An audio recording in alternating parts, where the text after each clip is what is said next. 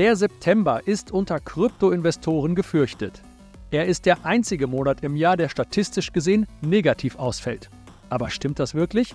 Wir haben für euch eine Möglichkeit ausgegraben, wie man mit hoher Wahrscheinlichkeit auch in diesem Monat Gewinne einfahren kann. Außerdem werfen wir einen Blick auf das Genehmigungsverfahren der SEC rund um die Anträge zu den Bitcoin-Spot-ETFs. Und damit hallo und herzlich willkommen zu BTC Echo Invest, eurem Podcast rund um das Investieren in Bitcoin, Blockchain und Co. Heute ist Montag, der 4. September 2023. Mein Name ist Peter Büscher und bei mir ist der Mann, der dort seine Golden Pocket aufhält, wobei anderen die Margin callt. BTC Echo Marktexperte Stefan Lübeck. Stefan, alten Chartflüsterer, wie ist die Lage im dicken B? Ja, ich könnte jetzt sagen, sonnig ist es tatsächlich. Aber ähm, ja, ich erhole mich weiter. Bin froh, dass wir wieder den Podcast wie gewohnt zusammen machen können. Und dann würde ich sagen, starten wir direkt los. Wunderbar, auf geht's. Und damit zum Marktupdate. Stefan, die letzte Woche hatte ja ein regelrechtes Wechselbad der Gefühle für den Cryptospace parat. Ja, also nach dem Abverkauf in der Vorwoche konnte sich der Kurs von Bitcoin tatsächlich in einer Range von rund 11% stabilisieren. Das erstmal soweit positiv. Ähm, und wir haben keine neuen Tiefs gesehen. Und ja, in der Folge der positiven News, ihr habt es mit Sicherheit alle mitbekommen, rund um den Grayscale Bitcoin Trust, welcher ja vor Gericht einen Punktsieg gegen die SEC erringen konnte, stieg der Bitcoin-Kurs zumindest mal temporär an einer ersten Reaktion auf knapp 28.200 US-Dollar an. Ja, und dazu hattest du im Voraus was ganz Spannendes getwittert. Oder sagt man mittlerweile geixt, hat sich ja umbenannt in X. Am 19. August, kurz nach dem Absturz Richtung 26.256 US-Dollar, hast du eine Grafik geixt, die zeigt, dass sich die institutionellen Asset Manager komplett aus allen Short-Positionen zurückgezogen hatten. Haben die etwa geahnt, dass da ein bullischer Spike mit dem Urteil gegen die SEC und zugunsten von Grayscale anstand? Ja, also ich sag mal, Instis sind ja generell, das ist ja hinlänglich bekannt, professionelle Anleger, deswegen sind es ja die Profis mitunter besser informiert als der gemeine Retailer. Also unser eins, die kriegen die Informationen schneller, da wird mal was durchgestochen, da wird unter was unter der Hand erzählt. Man kann auch vielleicht mal gerade das Telefon greifen, wenn man dort jemanden direkt kennt und sagen, wie ist da die Lage, hast du irgendwie eine Tendenz für mich und dann kann man sich dementsprechend mitunter dann auch positionieren. Ne? Ja, aber es blieb nicht positiv. Richtig, man muss aber dennoch und das war ja diese Erstreaktion, die war ja auch wirklich eine, eine dolle Bewegung bei, ähm, bei Bitcoin an dem Dienstag. Da ging es ja dann los mit, dass quasi der ganze Gesamtmarkt eigentlich freundlich war. Nasdaq war freundlich, da hängte sich Bitcoin hinten dran und auf einmal schoss er gen Norden und ich dachte, was ist denn hier los? Da kam dann tatsächlich dann wenige paar Minuten später über die Ticker, dass Grayscale da einen Punktsieg hatte. Und das war dann ein, ein durchaus freundlicher äh, Dienstag. Jedoch schafften die Bullen es trotz dieser positiven Nachricht dann nämlich nicht den Kurs im Endeffekt nachhaltig zu behaupten und Bitcoin rutschte in der zweiten Wochenhälfte zurück in Richtung 26.000 US-Dollar ab. Ähm, diese Ernüchterung ist sicherlich auch zum einen darauf zurückzuführen, dass die SEC ähnlich wie beim Gerichtsurteil zugunsten Ripples am 13. Juli, vielleicht einige von euch erinnern, äh, erinnern sich, die Entscheidung noch anfechten kann, beziehungsweise der Antrag auf Wandlung des Trusts einfach dennoch ablehnen kann. Und wir kennen ja Gary Gensler, der kommt da mit irgendwelchen Hanebüchen Gründen, warum er wieder ablehnen will. Ähm, ein weiterer Grund ist tatsächlich ähm, auch ja, einfach, was, ich, was wir ja auch immer wieder sagen, in der Stärke des US-Dollar-Index DXY zu sehen. Der hatte dann nämlich nach einem erfolgreichen Retest des gleitenden Durchschnitts MA200, hatten wir in der Woche, Vorwoche auch drüber gesprochen, dann nämlich in der zweiten Wochenhälfte rund 1,5 Prozent gen Norden zugelegt und dahin damit weiterhin unweit seines drei Monats Hochs notiert und dann ja für ein bisschen Gegenwind bei Bitcoin gesorgt. Ja, und zudem gab es am Donnerstag, den 31.08., noch die Meldung von der SEC, dass man die Fristen zur Zulassung diverser Spot-ETFs, die am 1. bis 4. September abgelaufen sind, also jetzt gerade ganz frisch, die will man auf jeden Fall verstreichen lassen. Das kündigt die am 31.08. schon an. Und damit hat die SEC ihr Spiel auf Zeit um weitere 45 Tage verlängert und Bitcoin fiel daraufhin im Tief auf 25.451 auf der Börse Binance zum Beispiel. Ja, korrekt, Peter. Also infolge dieser erneuten Verschiebung, wir hatten ja auch schon damit gerechnet, wir hatten ja in der Vorwoche auch schon darüber gesprochen, dass wir denken, dass die SEC womöglich da wieder auf Taktik oder ihre Taktik auf Zeit spielt. Ähm, da haben sie ja dann im Endeffekt die Anträge von BlackRock als wichtigsten Akteur natürlich, Fidelity fast genauso wichtig, FunEgg, Invesco, Wisdom Tree, Valkyrie, um sie mal alle zu nennen, ähm, abgelehnt und dann kam es in der Folge dann zu vermehrten Verkäufen, die den Bitcoin-Kurs schließlich zurück unter die 26.000, also unter das eigentliche Ausbruchsniveau vom, von dem Dienstag, von dem tollen Grayscale-Dienstag, nenne ich ihn mal, äh, drückten. ähm, der eher kleine Anbieter Wisdom Trees war auch ganz interessant. Der hat dann nämlich am Folgetag tatsächlich sogar im Zuge dieses Hickehacks da äh, oder Hickhacks ähm, ja, der Unsicherheit und ähm, ja, bestimmt auch geschuldet der Konkurrenz, dass jetzt BlackRock und Co. dann nämlich auch in diesen Markt eingestiegen sind oder in dieses Rennen um den Spot-ETF, verkündet, endgültig die Reißleine ziehen zu wollen und seinen Antrag bei der SEC auf Bewilligung eines Spot-ETFs komplett zurückgezogen. Okay, weniger Wettbewerb also, aber hoffentlich noch genug, um für geringe Spot-ETF-Gebühren zu sorgen, doch dazu später noch mehr. Gucken wir vorerst auf die Top-Performer der letzten sieben Tage im Cryptospace. Ganz oben steht Toncoin, Kürzel ist TON. Und wer mehr darüber erfahren möchte, was die Gründe dafür sind, dem empfehlen wir den aktuellen Plus-Artikel, also BTC Echo Plus-Artikel vom Kollegen Leon Weidmann vom 31.08. Und jetzt aber ganz ohne Paywall für euch hier auf der Tonspur. Stefan, welche Coins konnten diese Woche ebenfalls positiv hervorstechen? Ja, tatsächlich findet man unter den Top-Performern mal wieder den alten Bekannten IOTA mit 16% Wert zu Fax und auch der Liquid Staking Anbieter Rocket Pool sowie der Ripple-Konkurrent Stellar Lumen gewinnen gerade in den letzten ja, 24 Handelsstunden grob ähm, zweistellig hinzu, also rund jeweils 10 Prozent. Während es dabei Yoda vor allem charttechnisch bedingt zu sein scheint, also war mal wieder abgeprallt von einem wichtigen Support, ähm, beflügelte bei RPL, also bei Rocket Pool, zudem ein Wahl ähm, Invest so ein bisschen den Kurs. Dieser investierte nämlich ähm, in den letzten zwölf Handelsstunden insgesamt 450 Ethereum zum Kauf von knapp 33.000 RPLs zum Preis von 22,4. Ich weiß nicht, wo, RPL, wo Rocket jetzt gerade steht, aber die waren in, in dem Zuge waren die dann deutlich höher gelaufen. Und der dürfte dann zumindest mal den Anstieg mit initiiert haben. Und bei Stellar Loom ist ja auch ein also haben wir einer der Oldschool-Coins scheint die Twitter-Ankündigung so ein bisschen gewirkt zu haben, wonach den Anlegern in zehn Tagen, sie machen also ganz heißen Brei da irgendwie so ganz wild, was da jetzt passieren könnte, in den nächsten zehn Tagen eine ganz radikale Neuerung irgendwie präsentiert werden wird, äh, den Kurs. Ich sag mal, wir bleiben da gespannt und mal gucken, was sich da hinter dieser News um äh, Stella verbirgt. Okay, Stella also mit spannender Promophase und ihr werdet von uns erfahren, worum es geht, sobald wir mehr wissen. Aber wo Licht ist, ist auch Schatten. Sehr dunkel sah es die letzten sieben Tage bei Gala und Sui aus. Bei Gala gibt es offiziell seit dem 31. August eine sehr hässliche juristische Zankerei der beiden Gründer Schiermeier und Thurston, die sich gegenseitig beim Bezirksgericht in Utah angezeigt haben und sich zum Beispiel Diebstahl von Gala-Token, Verschwendung und persönliche Bereicherung vorwerfen. Dazu haben wir zum Nachlesen auch ohne Paywall eine Meldung in der App veröffentlicht. Als Reaktion auf diesen Rechtsstreit brach der Gala-Kurs in der Spitze um über 18 Prozent ein. Aber auch bei Sui sieht es aktuell sehr rot aus. Hier sind die Gründe aber ganz andere als bei Gala und sehr planbarer Natur, Stefan. Ne? Ja, also man muss sagen, bei Gala, da geht es irgendwie um 130 Millionen US-Dollar Token Gegenwert. Also keine kleine Hausnummer. Mal gucken, wir bleiben. Es wird spannend, ob da jetzt überhaupt einer was geklaut hat, was die, ob die sich gegenseitig diffamieren oder was da los ist. Ähm, bei Sui hingegen ist der zweistellige Kursrückgang ähm, auf einen Token-Unlock äh, primär zurückzuführen. Also sie sind sowieso im stabilen, wie du das vorhin so schön gesagt hast, stabilen Abwärtstrend, also eigentlich den Trend, den man nicht will.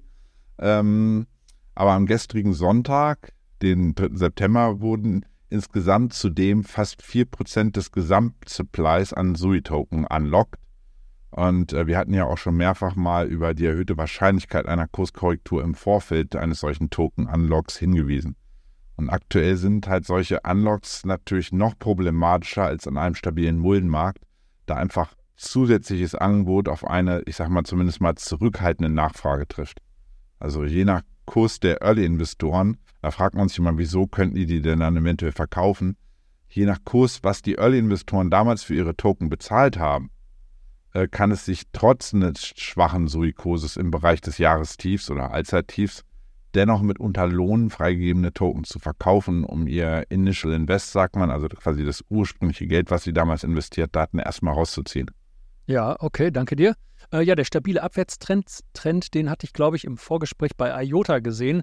Die sind da wirklich bei den 14 Cent, war es, glaube ich, abgeprallt. Und im Prinzip war das eigentlich nur eine bullische, ganz normale Kursbewegung in einem Abwärtstrend. Es geht ja nie einfach nur nach unten oder nach oben, sondern es bewegt sich in Wellen. Und die sind da in der Tat immer noch, äh, wenn man da mal eine Trendlinie anlegen möchte bei IOTA, sind die immer noch im Abwärtstrend gefallen. Und diese 14 Cent sind es, glaube ich, ja, die sieht für mich auf dem Chart so ein bisschen nach der, das ist wirklich die letzte Bastion. Wenn es da irgendwie drunter geht, dann wird es richtig, richtig duster. Aber kommen wir in Anlehnung an Gala einmal zum Rechtlichen.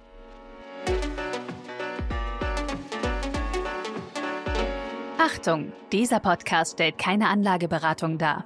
Alle Aussagen dienen lediglich der Information und spiegeln die persönlichen Meinungen unserer Redakteurinnen und Redakteure wider. Und jetzt zu unseren Hauptthemen, den Anträgen bei der SEC für Bitcoin Spot ETFs und der Saisonalität im September. Hier im September droht statistisch der schlechteste und einzige negative Monat im Jahr. Aber der Teufel steckt wie immer im Detail. Der September hat 30 Tage und 4 Wochen und wir dröseln das gleich mal für euch auf und entdecken sogar eine statistische Möglichkeit, um im September doch noch Gewinne einfahren zu können. Aber erst einmal zur SEC und den Spot-ETF-Anträgen. Die SEC will sich laut eigener Aussage mindestens bis Mitte Oktober Zeit lassen. Am 16. und 17. Oktober laufen da die Second Deadlines für viele Anträge ab. Die First Deadlines hatten wir jetzt gerade für die meisten Anträge Anfang September und die ließ man ja bekanntermaßen verstreichen. Den dazugehörigen Kursrutsch bei Bitcoin haben wir ja gerade eingangs erwähnt. Die dritte Deadline ist für viele Anträge um den 15. Januar und die Final Deadline ist Mitte März. Was spricht jetzt dagegen, dass die SEC bis zum März und damit der Final Deadline wartet? Der Antrag von ARK mit ihrem 21 Shares Bitcoin ETF spricht dagegen. Denn da ist die Final Deadline bereits am 10. Januar. Die haben ihren Antrag als erste zwei Monate eher eingereicht. Und ein JP Morgan-Analyst geht jetzt davon aus, dass die SEC alle acht offenen Anträge, beziehungsweise jetzt nach dem Rückzug von Wisdom Tree sind es ja nur noch sieben offene Anträge, dass die SEC die alle gleichzeitig genehmigen wird, damit es keinen First-Mover-Vorteil, sondern einen Wettbewerb zum Beispiel um die ETF-Gebühren geben wird. Das wäre dann mal tatsächlich verbraucherfreundlich und das von der SEC. Also mal gucken, ob das wirklich so kommt, das werden wir alles beobachten. Aber mal zu den ETF-Gebühren. Grayscale nimmt für seinen Trust zum Beispiel aktuell noch 2% Gebühr jährlich. Und das ist für einen nicht aktiv gemanagten Fonds, das ist schon sehr teuer. Zum Vergleich dazu, wenn man einen MSCI World ETF kauft, dann liegt die TER, also die Total Expense Ratio, nur bei 0,12 bis 0,5% jährlich im Vergleich zu 2% bei Grayscale aktuell beim Trust. Grayscale könnte hier also gezwungen werden, die Gebühren nach unten anzupassen, wenn sie grünes Licht für die Umwandlung in den Spot-ETF bekommen. Stefan, wie ist denn dein Blick auf das Genehmigungsverfahren der SEC? Ja, also tatsächlich ergibt die Argumentation des JP Morgan Analysten Sinn und wäre dann zu bevorzugen, zumal ich sehe es ja jetzt gerade, das würde dann ja auch auf meinen Geburtstag fallen. Also das wäre ja, ne, also das ist wahrscheinlich das Geburtstag und Zack und Freigabe versteht sich, ne? Ja, das ist das stechendste Argument von allen. Ich, das ist, haben wir, hätten wir ja eigentlich nur hinschreiben müssen weil ich Geburtstag habe, wird freigegeben. Nee, Spaß beiseite. Ähm, dennoch rechne ich ähm, ja, mit einer maximalen Verschiebung der SEC im Rahmen ihrer Möglichkeiten. Also das ergibt durchaus Sinn, was der JP Morgan Analyst sagt und auch dieses, dass dann Gleichbehandlung äh, der ETF-Anträge vorherrschen würde, macht Sicherheit Sinn. Aber die SEC wird sich sich nehmen lassen, meiner Meinung nach, irgendwie probieren, sich daraus zu winnen, um es zeitlich immer weiter nach hinten zu verschieben, leider. Ähm, aber zwei ETF-Analysten von Bloomberg zufolge, die seit dem BlackRock-Vorstoß ebenfalls einen Spot-ETF zu launchen, die Wahrscheinlichkeit einer Zulassung durch die SEC deutlich äh, angehoben hatten. Zur Erinnerung, BlackRock hat eine Quote von 575 zu 1 der Bewilligung ihrer beantragten ETFs. Klingt solide. So, das ist solide. Haben diese nach dem Grayscale-Sieg weiter angehoben. Also im, im Namen Erik äh, Balchunas und James Seyfarth erhöht nämlich die geschätzte Chance auf 75 Prozent der Zulassung eines Spot-Bitcoin-ETFs noch in diesem Jahr. Das könnte sich wiederum decken mit diesem Datum, was der JP Morgan Analyst gesagt hat, oder meinem Geburtstag.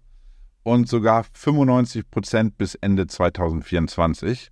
Ähm, dieses späte Datum mag in Anbetracht der Deadlines der, äh, der SEC zwar irgendwie wieder ein bisschen verwundern, äh, dürfte aber vermutlich darauf zurückzuführen sein, warum die das äh, meinen dass die Chancen, selbst wenn die ECC sie final ablehnen sollte, also dann im was März war dann das allerletzte, ne? Ja, wobei ARC 21 Shares, der müsste schon am 10. Januar dann final abgelehnt werden. Ja gut, dann würde der dann halt erstmal abgelehnt werden. Da hätte man schon wieder so eine grobe ähm, Fingerzeig.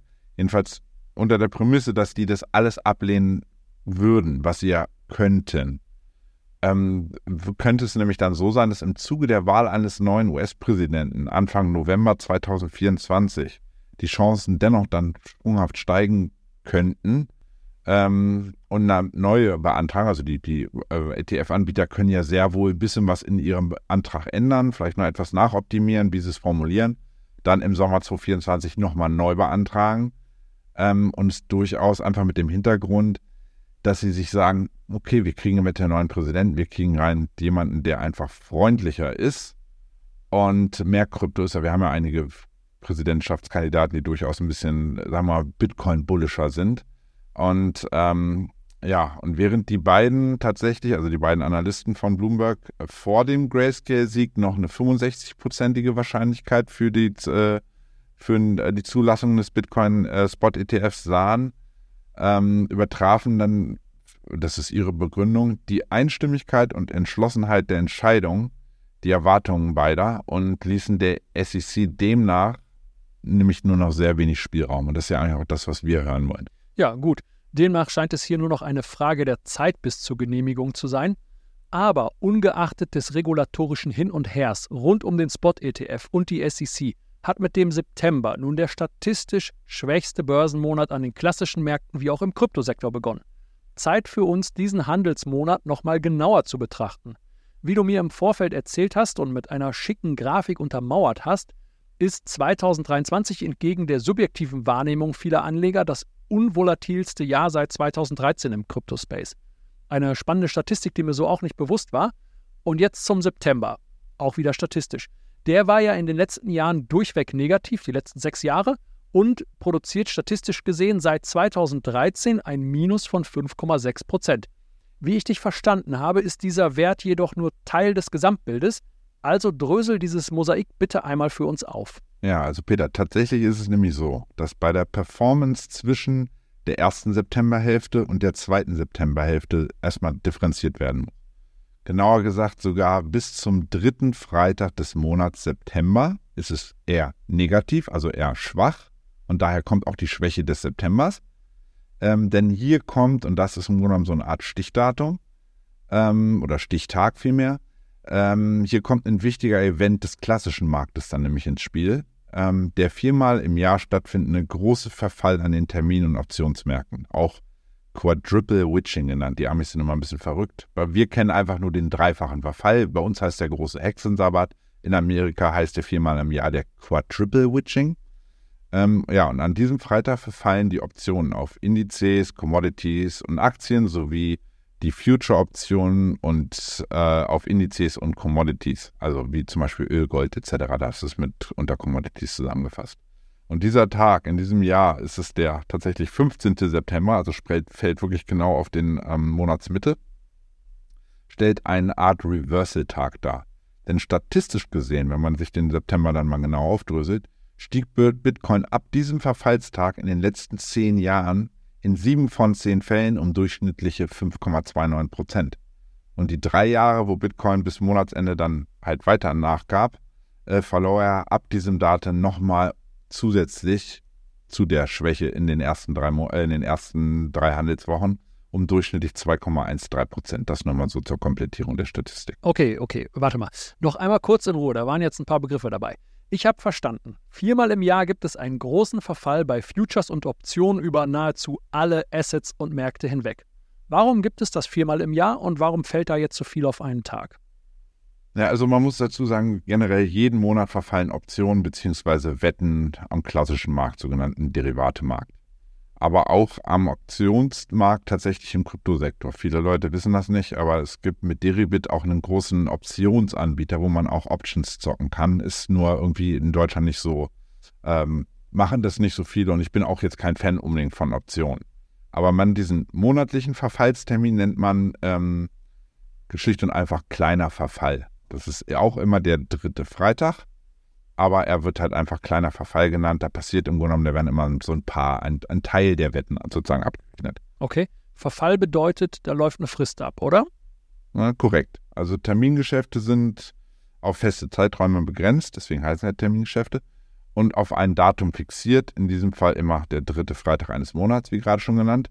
Und unabhängig, ob es ein kleiner, kleiner, in Klammern einfacher Verfall oder ein großer, in diesem Fall Quadruple Witching Verfall ist, ähm, ist es so, dass am Quadruple Witching Verfall kommt es zum zeitlich gleichzeitigen Verfall verschiedener Termingeschäfte, wie du schon gesagt hast, über sämtliche Märkte ähm, in Form unterschiedlichster Derivate, die dann da auslaufen.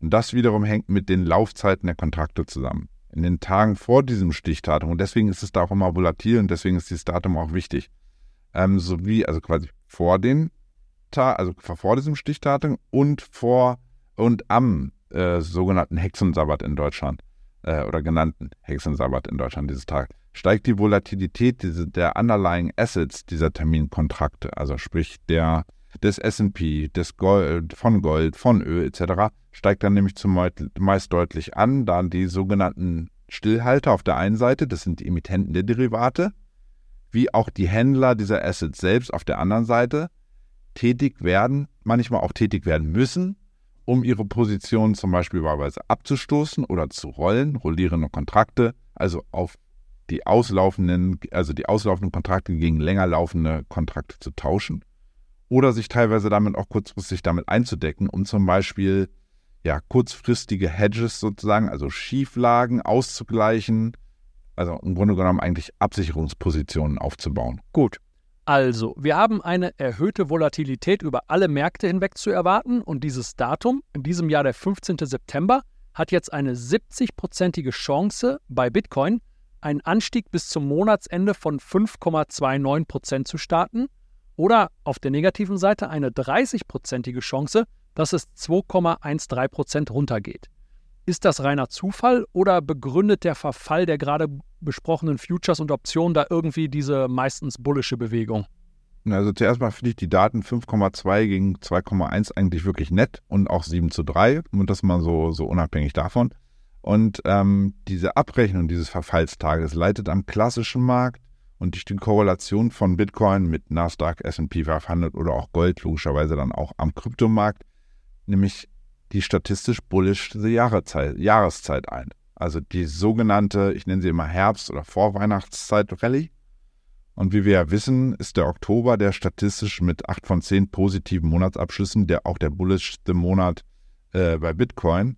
Und das hat so ein bisschen was damit zu tun, warum das dann immer dreht im letzten Quartal. Wir haben halt die sozusagen die Händler, ähm, die in Fonds, also quasi die Fondshändler, die ähm, unterschiedlichen Trader, die Family Offices etc., die müssen immer gucken, dass sie bis Jahresende ihre prognostizierte oder geplante Performance auch erreichen, weil was kriegen die? Die kriegen natürlich ihre Boni dann ausgezahlt. Die wollen ihre Boni, weil die wollen den neuesten Ferrari kaufen oder das nächste Haus auf den Hamptons in Amerika. Insofern muss man dann mehr oder weniger einfach bullish sein und ähm, ja, vielleicht schlechte Performance aus den ersten neun Monaten dann im, noch im Schnellverfahren wieder reinholen. Ja. Da muss ich jetzt gerade nochmal an die Börsenweisheit Sell in May and go away, but remember to come back in September denken. Und man müsste es eigentlich ein bisschen konkretisieren und zwar nicht come back im September, sondern come back after hier Hexensabbat und Quadruple Witching oder irgendwie so, ne? Weil die ersten zwei Wochen September. Äh, genau. Ja, die ersten zwei Wochen September kann man sich sparen. Richtig, das vollkommen richtig. Okay. Und Du hast da noch was ganz Verrücktes für uns aus der hinterletzten Dachbodenecke der Statistik ausgegraben. Da gibt es noch mehr hoffnungsvolle Zahlen. Ja, also ihr weißt ja, ich bin ja so ein Statistik-Fan. Manche Leute denken, warum reden die so viel von Statistik? Die Statistik ist, solange sie nicht widerlegt ist, sie einfach, sie gibt einem Confluence, das heißt eine erhöhte Wahrscheinlichkeit, ähm, dass es tatsächlich so ist. Und diese Statistik, ähm, die haben nicht, die haben durchaus ihre Daseinsberechtigung. Und demnach besagt nämlich eine weitere Statistik, dass wenn der SP 500, also der größte Aktienindex der Welt, wie in diesem Jahr, und das hat er Anfang 2023 nämlich ob aller Unkenreden, dass wir jetzt in eine Rezession fallen etc., hat der Markt genau das Gegenteil gemacht, ist nämlich um mehr als 6% im Kurs angestiegen, allein im Januar. Und wenn, die Statistik besagt, wenn der Januar so ein extrem bullischer Monat war, mehr als 6% Kursanstieg aufwies, dass der September in sechs aller acht bisherigen Male, wo es war, dass der, dass der Januar so stark war, ebenfalls ein positiver Monat wurde beim S&P 500. Und dieses dahingehend erwähnenswert, da der SPX kurz genannt seit 1928 über alle Jahre gesehen im September im Durchschnitt nämlich um 1,2 Prozent korrigierte. Und damit aber nicht genug. Jetzt gehen wir noch weiter. In allen acht Fällen, also in 100 Prozent, wo der SP, äh, SP 500 einen starken Jahresauftakt von mehr als 6 Prozent Kursanstieg erreichte, legte, legte er dann nämlich zwischen September und Jahresende weiter deutlich im Wert zu, und zwar im Durchschnitt um 9,4 Prozent. Und jetzt kann man sagen, okay, obwohl Bitcoins Korrelation natürlich mit dem weltweit größten Aktienindex mal stärker und mal schwächer ausfällt, hatten wir vor, ich glaube, drei, vier Folgen auch mal thematisiert gehabt, ist diese Statistik definitiv ein positives Indiz für die größte Kryptowährung. Und alles, was ne, finden wir gut, was wir irgendwie auf der Habenseite haben, haben wir auf der Habenseite. Absolut. Ja, dann warten wir mal noch die kommenden elf Tage bis zu diesem Hexensabbat ab und hoffen dann, dass die Statistik einfach ihr bullisches Werk verrichtet. Aber du hast nicht nur eine positive Statistik für uns ausgegraben, sondern auch charttechnisch kann man, wenn auch ein wenig versteckt, beziehungsweise in einem Chart zu sehen, den jetzt nicht vielleicht alle auf dem Radar haben, da kann man auch weitere Gründe für Optimismus entdecken. Ja, also tatsächlich war der Abverkauf am 17. August ja nicht von schlechten Eltern, wissen wir alle. Und kloppte, hatten wir, ich glaube, in der Vorwoche auch besprochen, das Open Interest der Bitcoin Futures deutlicher gen Süden tatsächlich sogar als beim FTX-Crash im November 2022. Also das, das war schon mit Nachdruck. Und äh, während der Spotpreis in der Region um 25.200, 300 seinen Boden fand, also da schauen die meisten Leute drauf, ist es tatsächlich so, dass der Future-Kurs bei den zum Beispiel Binance Futures aufgrund der vielen Liquidationen, weil wir hatten ja auch hunderte von Millionen, die da an gehebelten Wetten liquidiert wurden, fiel der Future-Kurs rund 2,5 Prozent weiter gen Süden auf rund 24.600 US-Dollar. Und wohingehend dann der Spotkreis ein höheres Tief gegenüber dem Verlaufstief am 14. Juni, das war ja so dieses nach der SEC-Entscheidung damals dieses Tief, ausbildete, kam es damit nämlich dann, und das ist das Relevante, am Future-Markt zu einem Retest dieses Supports. Also erst hier breite der Kurs dann nämlich gen Norden ab und bildete von den meisten Anlegern, muss man tatsächlich sagen, eher unbemerkt, damit charttechnisch gesehen einen, ja, kann man eigentlich sagen, sauberen Doppelboden aus. Also wurde dann nämlich nicht nur das Open Interest auf ein durchschnittliches Niveau reduziert, hatten wir auch in der Vorwoche besprochen, sondern am Future-Markt durch den Rückfall auf diese roundabout 24.600 zudem dort die Liquidität abgegriffen und ein erfolgreicher Retest abgearbeitet. Ja, ganz kurz. Also so ein Doppelboden ist eine Chartformation, die allgemein eine bullische Erwartungshaltung erzeugt, ne? Korrekt. Wenn du, ne, ich sage immer, ein Support ist so lange Support, bis er nicht mehr Support ist. Und da hat er mal wieder gegriffen und der Support hat tatsächlich als Unterstützung fungiert. Und ähm, scheinbar haben nicht nur, ja, ich oder vielleicht der eine oder andere das mitunter auch gesehen, der vielleicht auch Futures oder gehebelte Produkte handelt.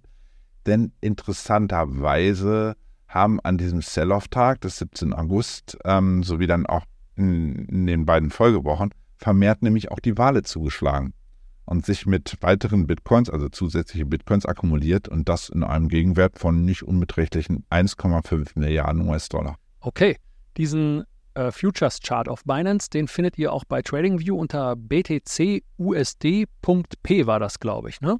Das ist richtig. Wenn ihr es mal selber angucken wollt. Ja, das klingt alles bullisch, aber wer uns hier schon länger zuhört, der weiß auch, dass es an den Märkten niemals eine absolute Gewissheit gibt. Jede Sicherheit wird sich ganz sicher bitter an dir rächen, um da mal eine berühmte deutsche Sprechgesangskapelle zu zitieren. Es gibt immer Chartmarken, an denen die Träume der Bullen beendet werden und man sich neu orientieren sollte. Für mich persönlich ist das Halten des Bereichs um die 25.000 essentiell. Darunter sehe ich den nächsten großen Stop wieder bei 21.500. Stefan, auf welche Preisbereiche achtest du in den kommenden Wochen? Ja, also wenn man jetzt mal bis zu den nächsten elf Tage, wenn man das mal wieder so grob heranzieht, sollte die Volatilität in dieser Zeit deutlich zulegen weiter. Und das äh, alte Verlaufstief bei rund 24.700 je nach Börse plus minus 100 Dollar ähm, wird unter starkem Abgrabedruck, also auch im Spotmarkt tatsächlich durchbrochen und per Tagesschluss nachhaltig aufgegeben. Das ist immer wichtig. Nicht einmal kurz drunter gedippt und direkt wieder zurückgekauft, Nein, wir gucken mindestens mal immer auf den Tagesendschlusskurs und gucken, was dann am nächsten Tag passiert. Ist in Anbetracht der ersten beiden schwachen, statistisch schwachen Septemberwochen bis zu diesem besagten Verfallstermin, den wir gerade angesprochen hatten, sogar, ein maximaler Rückgang, und das ist jetzt wirklich unter Vorbehalt, nicht, dass ihr sagt, dass ihr denkt, ja, jetzt, jetzt crashen wir dahin. Ähm, zumindest ein maximaler Kursrückgang bis an das Golden Pocket. Ihr wisst es, ich mag es gerne. Ähm, der kompletten Aufwärtsbewegung ausgehend vom FTX-Crash-Tief bei rund 15.500, also das Vorjahrestief, ähm, bis hin zum Jahreshoch von 31.800 möglich. Das Golden Pocket ist also die Bewegung ungefähr 61,8 Prozent dieser Korrekturbewegung dann. Ähm, und das findet sich wiederum interessanterweise bei rund äh, 21.500. Peter hat es gerade genannt. Und das harmonisiert tatsächlich sehr gut auch mit alten Zwischenhochs und Tiefs, ähm, weil dieser Bereich war bereits im letzten wie auch in diesem Jahr mehrfach schon von erhöhter Relevanz. Ja, genau, deshalb äh, fällt er mir im Chart auf, den habe ich mir auch nicht aus den Fingern gesaugt. Alles klar, danke dir, Stefan. Und damit kommen wir zum Ausblick auf die kommende Woche. Vorher noch der Hinweis, dass man unser Format auf allen gängigen Plattformen wie Spotify oder Apple Podcast auch abonnieren kann. So verpasst ihr keine Folge mehr. Außerdem freuen wir uns immer über Lob und Kritik in den Kommentaren. Und nicht minder wichtig der Hinweis, dass ihr unsere Paywall BTC Echo Plus für nur einen Euro im ersten Monat testen könnt. Der Link dahin lautet btc-echo.de slash shop und den Link findet ihr auch in den Show Notes. Jetzt aber der Ausblick auf die kommende Woche und die wichtigsten Termine. Stefan, was steht in den nächsten Tagen an? Ja, also da die USA Labor Day bedingt, äh, also heute ist da sozusagen Tag der Arbeit, heute geschlossen ist, ist nicht mit frischen Impulsen von der Wall Street zumindest mal am heutigen Nachmittag zu rechnen.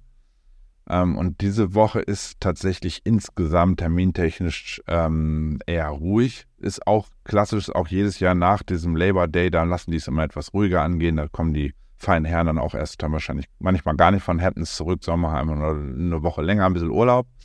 Ähm, weil wir haben tatsächlich erst am Mittwoch, also übermorgen, neue Daten zu den Einkaufsmanager-Indizes im Dienstleistungssektor und produzierenden Gewerbe. Ähm, die sind, naja, so mittel von der Wertigkeit irgendwie so mittel, mittelstark einzu, einzu, einzuschätzen. Und am Donnerstag folgt dann noch die Vorabveröffentlichung, wohlgemerkt nur vorab, äh, des Bruttoinlandsprodukts im Euroraum für das zweite Quartal. Und am Freitag, eigentlich als letzten Termin, folgen schließlich die neuesten Verbraucherpreisdaten, also Inflationsdaten für Deutschland. Ähm, insgesamt muss man sagen, also wirklich eine datenarme Woche, äh, insbesondere da halt kaum Wirtschaftstermine aus den USA den Markt beeinflussen werden. Es sei jedoch angemerkt, und die, die, die fallen immer so ein bisschen durch, dass in dieser Woche wieder viele Mitglieder der Zentralbankgremien in den USA wie auch Europa äh, eine Rede halten. Also die, die quatschen dann immer hier in Inflation und das könnten wir jenes Geldpolitik hin, Geld, Geldpolitik her. Inwiefern hier wirklich Neues berichtet wird, ähm, ist tatsächlich schwer muss man abwarten und schwer zu sagen, zumal es weder Fed-Chef Powell vor die, äh, noch Lagarde vor die Mikrofone äh, bekommt. Also, also es sind nur die Zentralbanker der zweiten und dritten Reihe, nenne ich so mal, die da irgendwie mal was erzählen. Okay, dann gib uns bitte einmal die konkreten Kursziele für Bitcoin auf der ja, Oberseite. Gucken wir mal nach oben. Ähm, also solange Bitcoin weiterhin das Verlaufstief im Spotkurs bei 25.200 halten kann und der Future-Kurs das Szenario dieses angesprochenen Doppelbodens nicht verletzt, können die Bullen kurzfristig zumindest mal einen Versuch starten, den Bereich um 26.300 anzulaufen. Wird dieser Bereich tatsächlich gebrochen, rückt der Bereich um 26.850 Pi mal Daumen wieder in den Fokus.